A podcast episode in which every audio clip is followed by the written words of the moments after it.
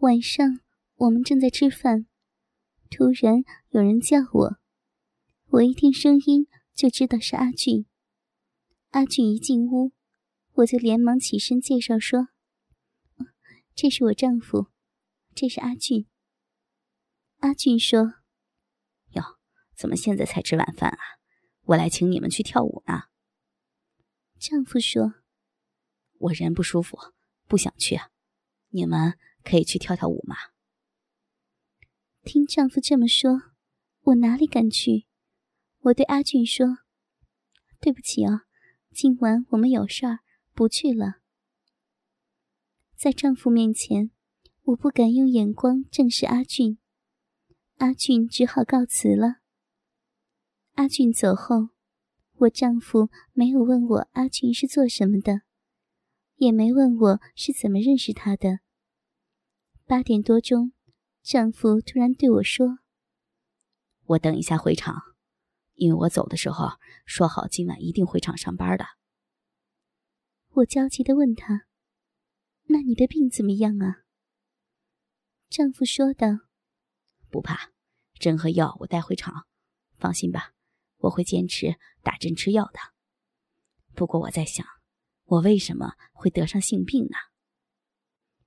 我靠在他的肩上说：“我也不明白呀，你是看得到的，我两次检查都说我没有啊。”丈夫说：“是呀，怎么你查不出来呢？”我好像很冤枉的样子说道：“是不是我有一次跟别人交换内裤穿所造成的呀？”但是我丈夫看时间差不多了。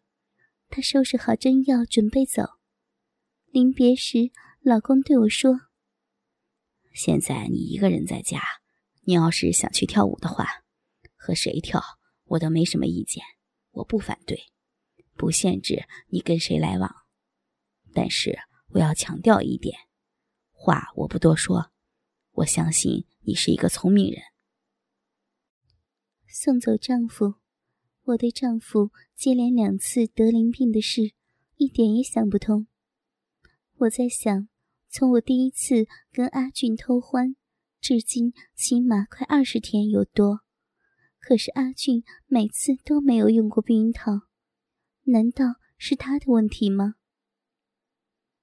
我一看时间，舞间还没完，于是我就来到舞厅，在众多的人群中。我终于找到了阿俊。阿俊看到我，很惊奇的问我：“你丈夫回来了？你怎么会来这里啊？”“哦，他刚刚走了，回厂上班去了。走，不要跳了，我有话跟你讲。”在路上，阿俊问我到底是怎么回事，我都不知道该怎么去问，于是说：“除了找你睡觉。”还会有什么事儿呀？阿俊他高兴的搂着我。你丈夫回来，我不知道还能不能，我都不知道要等几天才能见到你。我运气太好了，阿芳，今晚上我非要连战四次不可。我心事重重，没有去领会他所说的话。到了我家里，我首先拉好窗帘。然后对阿俊说：“你先去冲凉，你冲了以后我再冲。”阿俊若有所思的说道：“阿芳，还是你先冲吧，我去买点饮料回来。”说着，他就转身出去了。他走后，我便开始冲凉。等我冲完凉出来，阿俊已买了四瓶百事可乐回来。他见我。便递给我一瓶早就打开的百事可乐，对我说：“阿芳，你先喝点水，我去冲凉。”十多分钟过去了，见他还没有出来，我一边喝着饮料，一边等他。我刚刚喝完饮料，他就光着身子出来了。他走到我身边坐下，叫我再喝一瓶汽水。我说不要了。看着他那结实赤裸的身子，我不知怎么的有说不出的兴奋。他默默不语的靠在沙发上，闭目养神，好似他在等待着什么。我看见他那条雄赳赳的大鸡巴，硬邦邦的耸立在他的胯间，觉得自己心中的欲火在熊熊燃烧着，心里也七上八下的慌得难受。我好想他紧紧地搂住我，我忍不住一把抓住他的大鸡巴，上下套弄着，骚逼里一股股热流直泻而下。我臂里好痒，好痒，好似空荡荡的，我自己都觉得今晚很反常。现在的我同冲凉前的我简直判若两人。我忍不住的说道：“阿俊啊，快点吧，你还在等什么呀？”他睁开双眼看着我，并得意的说：“阿芳。”你是不是看着我的鸡巴慌得难受呀？我不知该怎么回答他。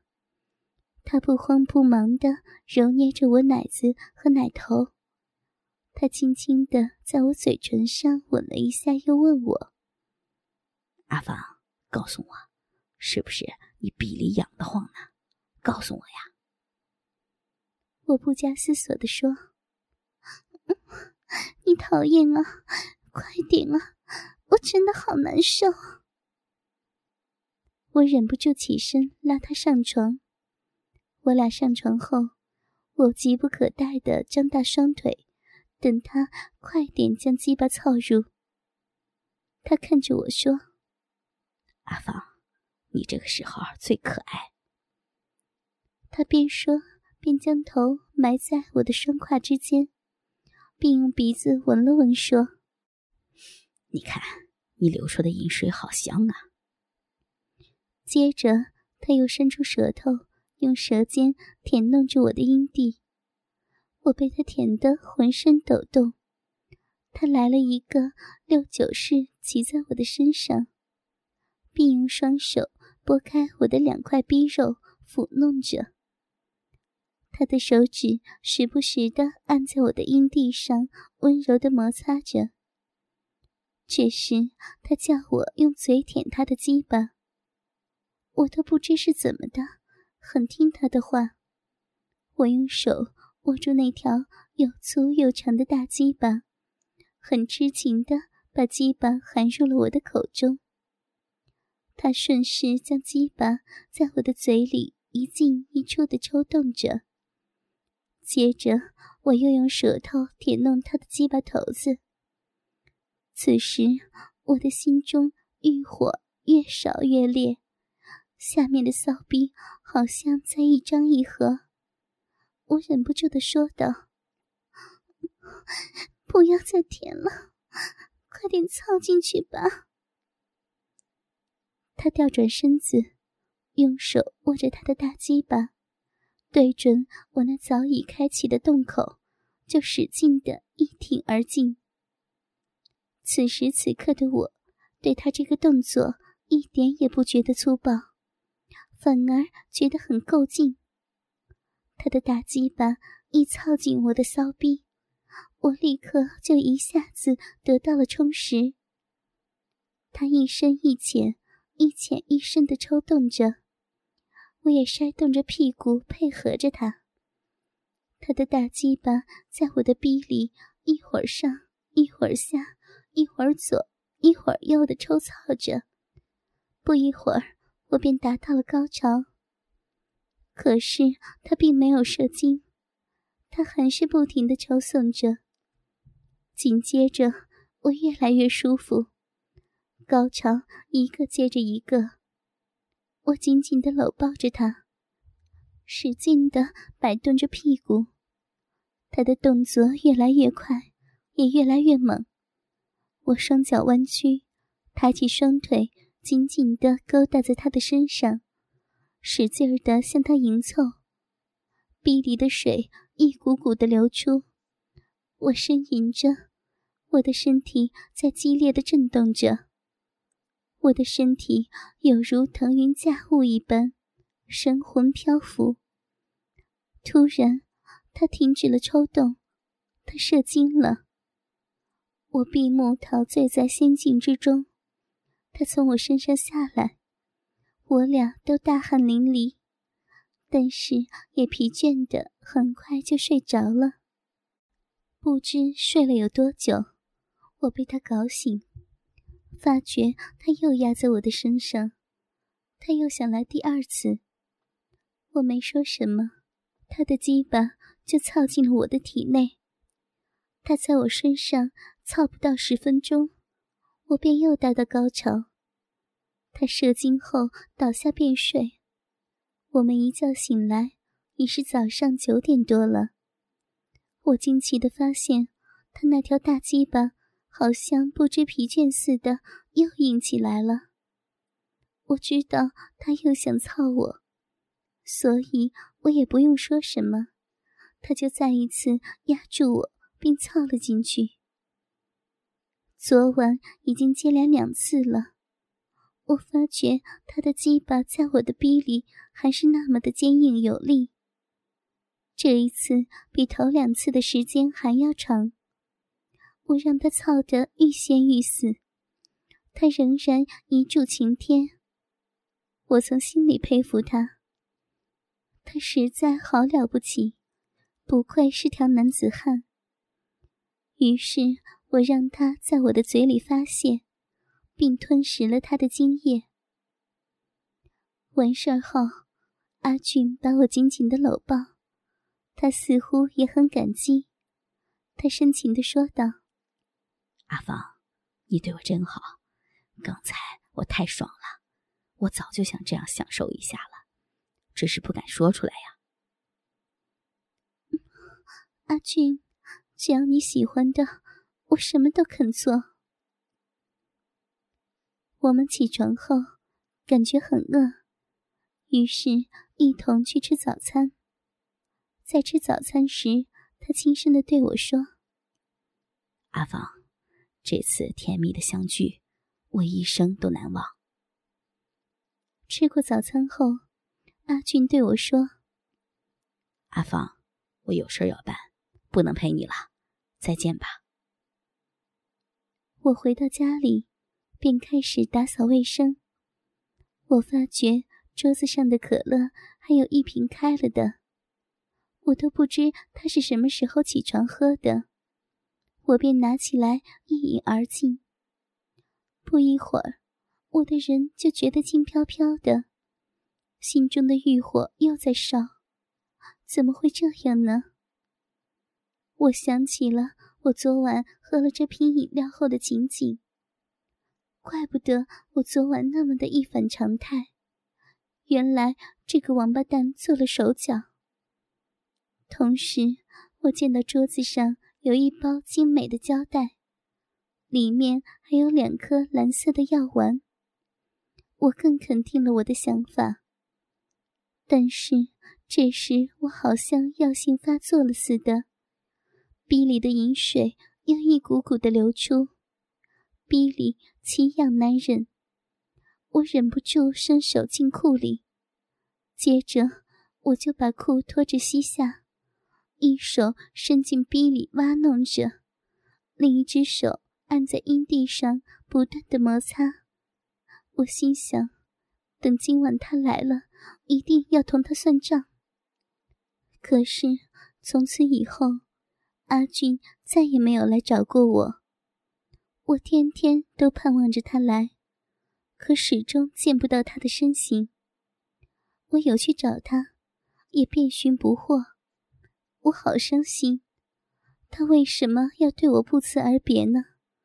我好想念他，做梦都梦见他，因为他让我太爽了。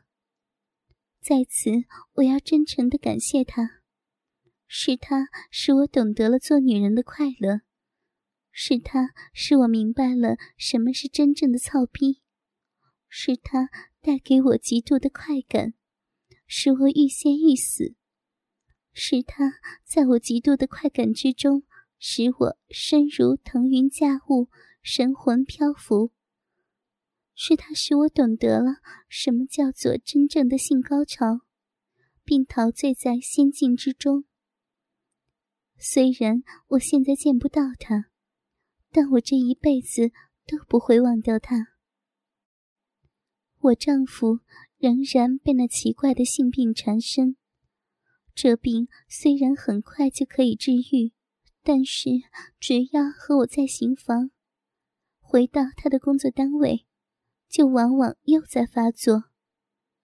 为了让他和我隔离一段时间，也为了在好奇心的驱使下，我没经过丈夫同意，就随阿玉去了福建。在四川的时候，他说带我去福建做生意。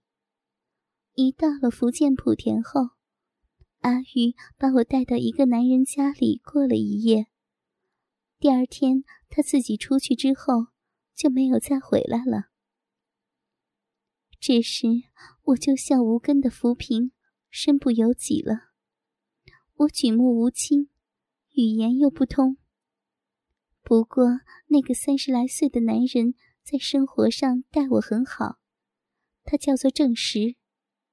郑石告诉我，阿玉是因为瞒税而被政府扣留。他们正想办法筹钱赎他出来，在万般无奈之下，我只好暂时住下来了。夜里，正是来找我，从他的眼色里，我知道他也很为我着迷。于是我稍露风情，正时就拜倒在我的石榴裙下。可是当他赤裸着身体时，我看见他那又短又小的鸡巴，我的心就凉了。我知道他一定不会像阿俊那样带给我那美妙的感受。他的鸡巴跟阿俊以及和我丈夫都不一样，因为他的鸡巴没有露出龟头，就是硬起之前，前面都是被包皮包住。他的鸡巴放在我的逼里。我好像没有一点感觉和反应，而且他抽送没有几十下就射精了，我真恨不得想一脚把他踢下床去。在我月经的前后几天，我心中强烈的欲火就燃烧的我好难受，我那空虚的骚逼也好需要一个粗长的鸡巴来给我摩擦摩擦，但是没有办法。只有用他的小鸡巴来擦擦痒，他真的很没有用，他连我丈夫都不如。不过我同郑石搞了一个月之久，我并没有发现他的鸡巴红肿过。真不明白，为什么我丈夫和我每做一次就会病发。阿玉终于放出来了，我带着悔恨的心情。结束了漂流的生活，跟着阿玉从福建回到了四川。在成都，我没有胆量回家，我不敢去见我的丈夫。我知道等待我的不是拳脚，就是离婚。因为我太了解我丈夫了。我抱着试试的心情，给丈夫发了电报，叫他来成都火车站某旅馆来接我。我想，他要是不来接我，我便回娘家。当丈夫突然出现在我面前时，我简直不敢相信，站在我面前的是我望而生畏的丈夫，和我想象中的丈夫简直是判若两人。丈夫看着我，没有半点恶意，和气的问我：“回来怎么不直接回家呢？”我不敢正视丈夫，低头说道：“我我不敢回家，因为上次走的时候没得到你的同意。”丈夫温柔的说：“阿玉的事儿我也听说过，只是不知道他去找你了。现在你能平安的回来，我高兴都来不及呢。不要多想，我们回家吧。”孩子天天都在盼妈妈回来呢。我真的不相信丈夫会有这么大的变化，这和他以前的性格不相符。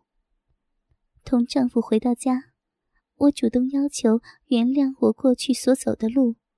丈夫说：“不要提过去的事儿了，一切从头开始吧。”俗话说：“久别胜新婚。”可是，一个星期后。丈夫的鸡巴又出现了红肿流脓的现象。看着丈夫痛苦的样子，我心里好怕，好后悔。我怕的是丈夫会因此事痛恨我，但是丈夫却温和的对我说：“我们一起去市幼保健院再查一查吧。”我们在妇幼保健院检查过。丈夫的检验结果还是淋病。奇怪的是，我还是检查不出任何问题。我感觉此事太奇怪了。阿俊和郑石都与我有过多次性交，但是他们两人总是若无其事，没有半点的反应。为什么单单就只有我丈夫会得此病？而且。每次都是同我性交后才出现的呢。最后，在医生的建议下，我们同时都注射了进口的针药。从此之后，再也没有出现过淋病，充分说明淋病是我传染给丈夫的。我以前怀疑丈夫在外面乱搞，是冤枉了他。不久之后。我收到阿俊从香港寄来的信，说他已经偷渡出去了。既然人隔两地，我也只好对他死心了。自从我重新回到丈夫身边，丈夫不仅对我过去的事半字不提，反而对我更加的温柔，更加的疼爱。我心里很感激。就主动向丈夫谈起了我过去的所作所为。丈夫对我说道：“你所说的，我也早听阿玉略提过一二，不过我不肯听他说，因为我认为即使是真的，我也不和你计较。现在我虽然知道你背地里和别人偷情，但是也知道你在外遇中也得到了性高潮。”这是我所不能给你的，我真感到太对不起你。以前我不懂得这些，我也后悔的。过去的事儿就让它过去吧，我们从现在做起。我相信未来是美好的。丈夫说的对，未来是美好的。从此以后，我同样能在丈夫那里得到和阿俊那样的性高潮。其实。丈夫只是对性爱的知识知道的少。既然我肯把和阿俊做爱的经验坦白的说出来，他还有什么不知道和做不到的呢？